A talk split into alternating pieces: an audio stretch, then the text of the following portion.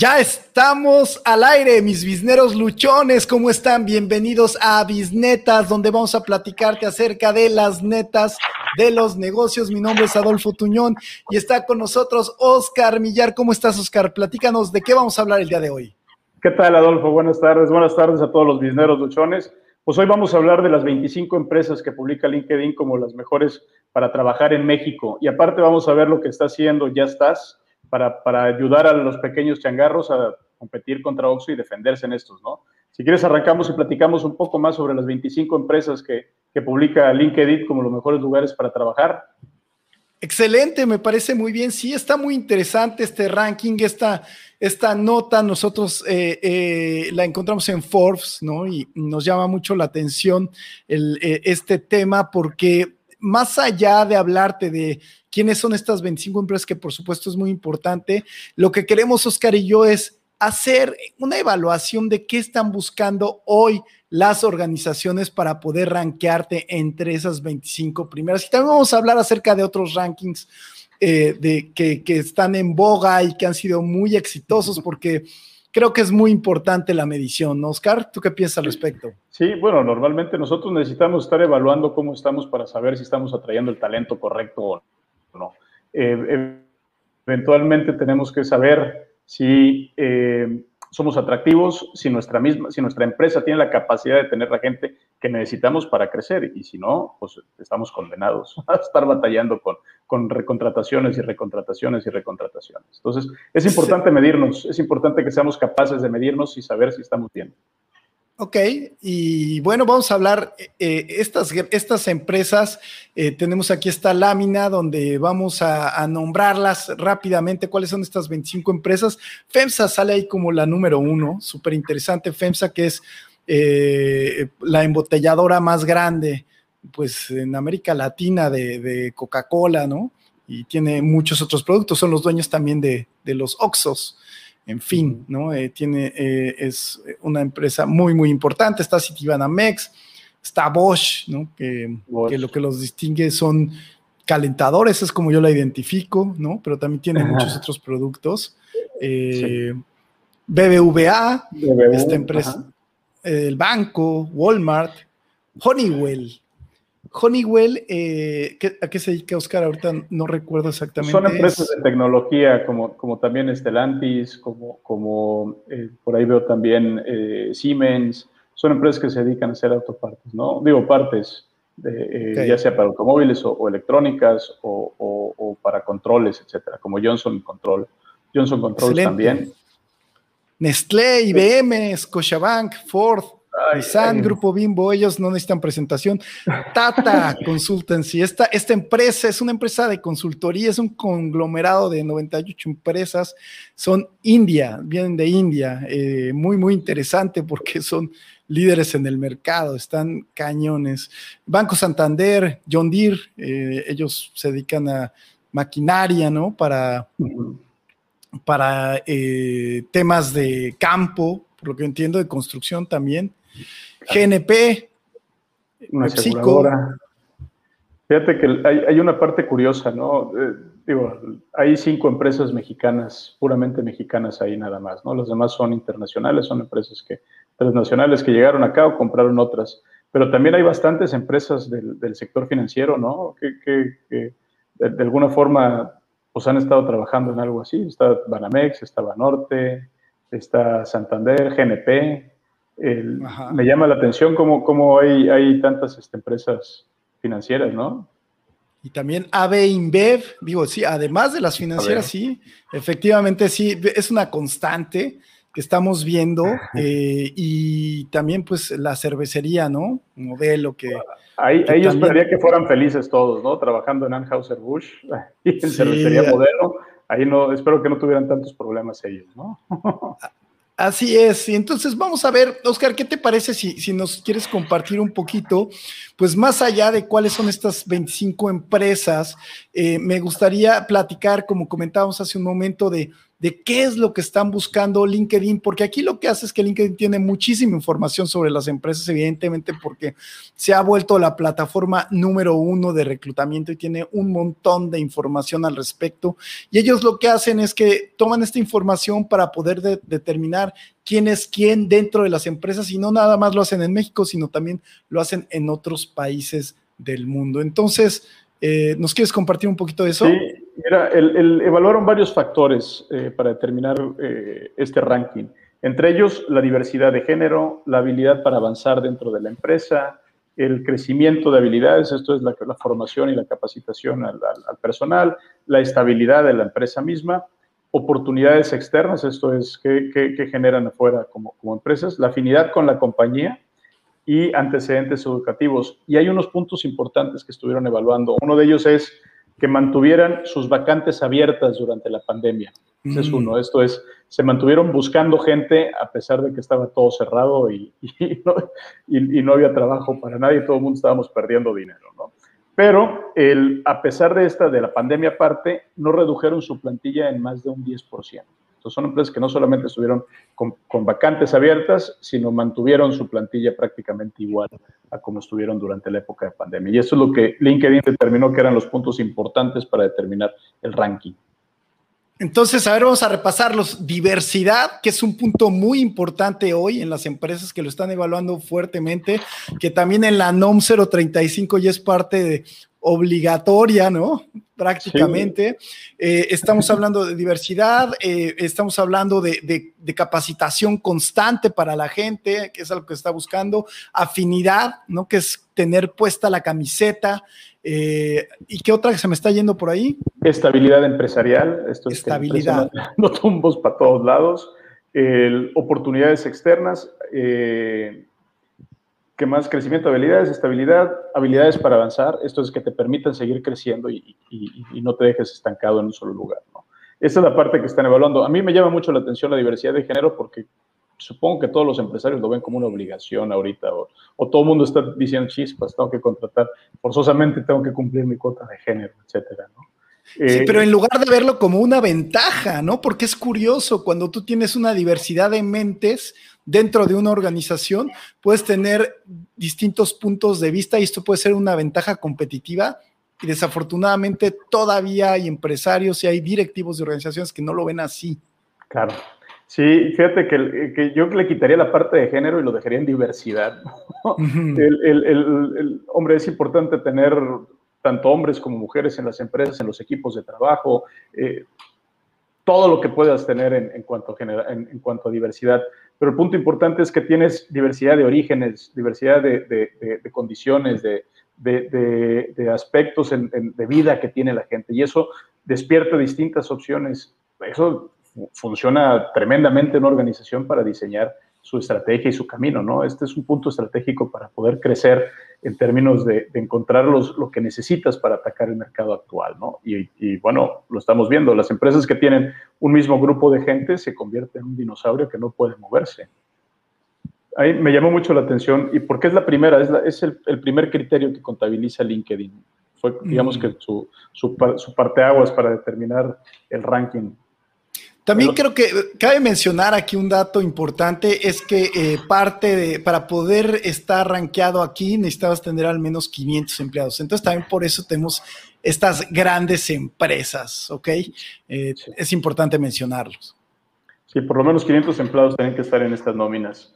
El, otro punto era el crecimiento de habilidades. no, no, están hablando solamente de capacitar a la gente, sino están hablando de cómo le haces para que tu gente desarrolle habilidades. Eh, y eso es lo que te, y eso finalmente se, se, traduce en que la gente tiene capacidad para moverse ya sea lateralmente a otros, a otros puestos o crecer en, en, el, en el, organigrama. Y esto, si tú, si tú ves la oportunidad de crecer, pues supongo yo que te sientes más tranquilo y trabajas mejor, ¿no? Así es. Pero todavía, por ejemplo, eh, bueno, estas empresas, estas grandes empresas ya tienen esa conciencia y tienen desarrollado por lo general muy buenos planes de capacitación constante y, tienen plena conciencia de invertir en sus empleados, a diferencia de las pymes, desafortunadamente, todavía, por ejemplo, hoy, ¿no? Que, que con las nuevas generaciones en realidad se ha recortado el tiempo que, de permanencia de las empresas pues eh, eh, de, hablamos de los millennials y de los centennials, no quieren estar menos tiempo, entonces de repente te encuentras con, con, empresas que dicen, es que a qué le invierto si me va a durar muy poco, pero el tema es que si no le inviertes te va a durar menos, ¿no? Ese también es otro de los temas curiosos que sucede. El costo, de, el costo de estar este, recontratando y recontratando y volviendo a capacitar es muy alto. Normalmente las empresas creen que ese es el modelo, que así es el negocio y así es la industria tienes que hacer el esfuerzo para, corregirlo y para trabajarlo de esta manera. Es ahí donde creo que entran estos esquemas, estos puntos que está buscando LinkedIn. Tanto la diversidad, que, seguramente te va a ayudar no solamente para atender a los millennials, sino a los centennials que van a entrar, que van a estar más complicados todavía. Si le tenías miedo a tener millennials en tu empresa, ahí, te, ahí te encargo cuando te lleguen de la generación Z a trabajar contigo, ¿no? Sí, me da mucho gusto porque eso nos va a dar más trabajo, Oscar. Así que está buenísimo. Oye, pero regresando al tema de, estas evaluaciones de las 25 mejores empresas para trabajar en México de LinkedIn, también me llama la atención de por qué hacer estos rankings, ¿no? Evidentemente es una estrategia donde, donde te ayuda a vender, porque hoy yo revisaba LinkedIn y estaba, bueno, repleto de, de que estas mismas empresas, sus empleados publicando, ¿no? De que habían aparecido eh, su organización dentro de este ranking de LinkedIn. Y esto evidentemente es publicidad gratuita, ¿no? Y todo el mundo está hablando de esto y hay varias notas al respecto y nosotros estamos hablando de esto y es parte de una estrategia de, venta, ¿no? Sí, claro, Microsoft no es tonto. sí. Son, son, son, hombre, son bravos estos condenados. Pero, pero bueno, esto ayuda a LinkedIn a, seguir armando el, el, el, valor que tiene dentro de la comunidad empresarial y la comunidad ejecutiva en México, que, que quieras que no, no es tan fuerte LinkedIn en, nuestro país como lo puede ser en otros países desarrollados, que puede ser Estados Unidos, Canadá, en, en los países europeos, donde, donde realmente ahí hay, hay, hay, más movimiento de negocios y de trabajo en, en esta red social. ¿no? Este es un esfuerzo obviamente diseñado por LinkedIn para, para generar este, más, eh, más suscriptores y para, para, para mover su red social también. Sí, así es. Interesante este tipo de estrategias que no son los únicos que la hacen, ¿no? Pues está eh, Great Place to Work que hace exactamente lo mismo, nada más que ellos tienen pues diferentes segmentos, ¿no? De, creo que es algo así como de 20 a 50 empleados, de 50 a 200, de 200 a 500, de 500 a no sé qué, más de 5 mil. Entonces tienen a, la hora de, de, sacar a sus premiados a más de 100 empresas, ¿no? Entonces todo el mundo va, se quiere sacar la foto, está feliz eh, y evidentemente quieres, quieres que te auditen para poder salir el siguiente año y esto también genera más negocio y pues me parece muy bueno porque también eh, si, si las empresas están midiendo y están ingresando estos programas, empieza a haber avances, ¿no? Es importantísimo que, las empresas se midan y empiecen a buscar este tipo de, situaciones y mejora dentro de la empresa, ¿no? Convertirse en un verdadero lugar para trabajar y no, y no, un, no un punto de rentabilidad para, para un grupo nada más. Pero eh, regresando a estos esquemas de certificaciones, es importante también que las empresas decidan sobre qué ir operando en sus certificaciones, que realmente les ayuden para operar o no, en, en, lugar de estar buscando, eh, bueno, determinar si el certificado les sirve o si o si el sello que están consiguiendo les funciona tanto para operar mejor como para hacer la publicidad que necesitan y que buscan, que originalmente ese es el objetivo, ¿no? Así es. Entonces, está muy interesante esto. Te recomendamos que, que veas qué es lo que determina cuáles son estos objetos de medición para que los empieces a aplicar en tu empresa de inmediato. Y vámonos a nuestro siguiente tema que también está muy interesante porque queremos hablar del tema de Oxo versus Yastas, ¿no? Y también, si quieres platicar un poco al respecto, Oscar. Pues sí, mira, el, como, como, dice, decía mi abuelo, para cabrón, cabrón y medio. Y de repente entró Yastas y dice, ok, Oxo, tú estás estás quitándole mercado, estás trabajando con las corresponsalías, estás creciendo y, llega la gente de Gentera, eh, los, los, dueños de Compartamos Banco y dicen, ok, vamos a hablar nuestro esquema de, corresponsalías bancarias y eh, no lo vamos a aplicar en los autoservicios o lo vamos podemos aplicar en otros servicios que queramos. Pero vamos a atacar un mercado masivo y vámonos directamente con los, con los changarros, con las tienditas de la esquina. Y lo que hace Gentera, eh, o ya está específicamente, es, convertir todas las tienditas en un OXXO. si, nosotros pensábamos que el OXXO es una tienda de conveniencia, pues la tiendita es una tienda de conveniencia por naturaleza, ¿no? Es la que tenemos ahí cerca, al lado. Eh, lo que le faltaban eran los servicios de, banco. Bueno, ya estás, es la opción que le da a los changarreros de que tengan las, opciones para retiros, para pago, para transferencias directo en su, en su negocio, ¿no? ¿Qué tal? Súper interesante, porque aquí lo que hace el modelo de negocio de Yastas es eh, pues eh, precisamente como hablabas, llegar a como este segmento, ¿no? Donde, donde los bancos no están llegando eh, y compiten, compitiendo directamente con Oxxo, donde, donde llegan con, con, con, los changarreros y no nada más con, con, la tiendita de abarrotes, también están llegando, por ejemplo, con, con ferreterías, están llegando con, con algunos otros tipos de negocios donde, donde también puedes ir a hacer depósitos pagos y retirar dinero en efectivo y ellos se llevan pues atractivas comisiones que pueden ser un complemento importante para sus negocios. Entonces está muy interesante por, por lo que ellos están ya planteando. O sea, yo a la hora que, que, que, me planteaste ese tema que estuvimos platicando al respecto, me llama mucho la atención porque decía, bueno, ¿y cómo le hacen, no? Para, para poder controlar el efectivo dentro de estos, dentro de estos negocios, ¿no? Porque, por ejemplo, Oxo, pues pasa a la Panamericana o el servicio que tenga contratado y pasa por todo el dinero y lo regresa y lo están moviendo, ¿no? Pero en una tiendita, ¿Cómo le haces para mover esas cantidades de dinero? Entonces también me parece ese, eso está bastante interesante. Su, su, estrategia es, es, es, interesante porque lo que hace es distribuir el riesgo. Entonces, no es lo mismo robar una tiendita que robar un Oxxo. Claro. Entonces, estas mismas tienditas, los, los changarreros van y hacen sus depósitos y van y trabajando. A lo mejor van y terminan depositando en el Oxxo o terminan yendo al banco de alguna forma u otra, pero gran parte de lo que hacen lo hacen vía electrónica, no manejan tanto mm. efectivo. Sí puedes trabajar esquemas en efectivo, pero eh, esto lo hacen a partir de sus tarjetas. Eh, y no tiene a cualquier banco, ¿eh? tiene, tiene, bueno, obviamente compartamos banco, que es, que es, que su hermano, pero tiene el, Banco del Bienestar, el, de donde vienen todas las, todos los depósitos del gobierno, y también tiene a Banorte, que Banorte es importante y se me hace muy interesante porque Banorte no está en Oxxo. Entonces es un diferenciador fuerte para ellos. ¿eh? Y aparte, eh, recordemos que Banorte salió de Oxo, fue el primero que salió de Oxo. Ahorita el segundo que está saliendo parcialmente, platicábamos en Bisnetas la semana pasada, de City, Banamex, ¿no? Parcialmente. Eh, pero bueno, también ahí hay una oportunidad. No, y hay sorpresas porque, porque ya está, se está negociando, dicen que está negociando con otros dos bancos para, para publicarlos en octubre, es decir, que ya tienen trabajo con estos. Ahora, Banorte no es cosa menor, porque Banorte, si bien no es el banco, no sé si tenga la mayor cantidad de nóminas en el país, sí es uno de los bancos que más crédito de nómina da en México. Eh, y, es uno de los que más tarjetas tiene, es el cuarto banco más grande del país. Entonces. También tiene muchos acuerdos con gobierno, o sea, realmente cuando oyes gobierno, normalmente pagan en Banorte. Y lo que están haciendo ahorita con, con, esto, lo que, lo que hace ya estás es eh, acercar los servicios bancarios a todas las comunidades, distribuir servicios bancarios en México en particular, ¿no? Y un dato interesante es que eh, ellos planean tener un crecimiento del 70%. Estamos hablando de cuántas corresponsalías tienen actualmente y a cuántas le quieren llegar, Oscar.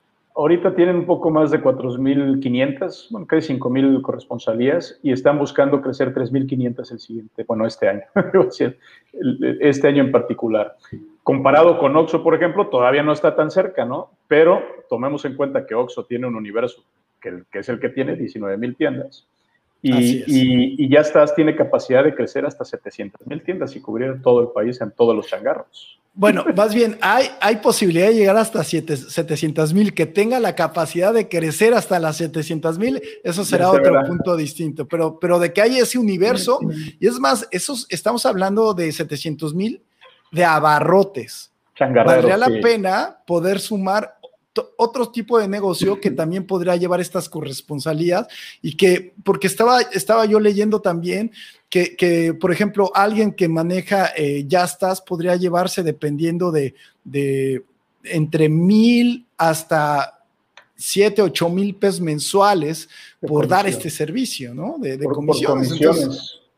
para un changarro me parece que es maravilloso. O sea, podría representar, o sea, eh, eh, estos abarrotes, pues no sé exactamente cuál sea el promedio de facturación, pero por ahí alguna vez platiqué con alguien y te podría dejar una tienda de abarrotes a lo mejor entre 10 y 12 mil pesos. Si a lo mejor tus corresponsalías te dejan 4 mil pesos, estarías hablando de que te están dejando un 30% más. O sea, puede ser un negocio determinante, ¿no? O sea, puede ser un negocio de estar vendiendo algunos productos, vale la pena tener allá, allá estás, podría ser, ¿no? Y, aparte es un negocio más económico, porque en, Banorte, cuando, bueno, en el Oxxo te costaba 10 pesos cada, cada transacción. En, los, los, digo, tienen diversos costos dependiendo del servicio que estés pagando, pero en los movimientos de banco te cobran 8 pesos. Entonces, aún así, hay esquemas de mejora y, en comisiones se pueden llevar un buen dinero a esta gente, ¿no? Pueden aplicar entre 250 y 500 transacciones diarias, sin tomar en cuenta el incremento de tráfico en la tienda. Eso es muy importante porque eso también te trae más ventas, ¿no? La gente no nada más va a hacer un depósito, sino sale, por lo menos sales ahí con el refresco o el chicle, ¿no? Así que es algo extra. Pues, ¿cuáles son las bisnetas, Oscar? ¿Cuál es tu bisneta de las 25 mejores empresas? la diversidad actualmente no es una obligación. Hoy en día realmente es una estrategia de crecimiento e innovación para las empresas. Aplícala y utilízalo a tu favor. Excelente. La mía de las 25 mejores empresas es mídete con tus competidores para la atracción de talento, porque tu empresa, eso la va a hacer crecer. El que te estés midiendo con ellos y hoy es clave la atracción de talento. Y para ya estás, eh, ¿cuál es tu bisneta? Aviéntate la de, ya estás. Ok, el canal tradicional, o sea, los changarros, siempre se transforman y aprovechan las tendencias. Nunca morirán, ¿no? Porque siempre estamos hablando de que algún día van a morir el changarro. Nunca va a morir el changarro. Llevan 20 años matándolo al pobre changarro. Así es. llegó a México. Mientras conforme van creciendo, van desarrollándose los avances tecnológicos, siempre pensamos que están para los segmentos altos y medios o medio alto. Eh, pero el verdadero valor de los avances tecnológicos está en los mercados masivos. Siempre piensa cómo masificar el uso de tu tecnología. Excelente. Pues muchísimas gracias por escucharnos. Ya sabes que si te gusta este programa, por favor, dale manita arriba, compártelo en tus redes sociales y no dejes de vernos el próximo miércoles a las 7 de la noche. Ya sabes que aquí te vamos a dar las netas de los negocios. Muchas gracias, Oscar. Buenas noches. Hasta luego. Buenas noches.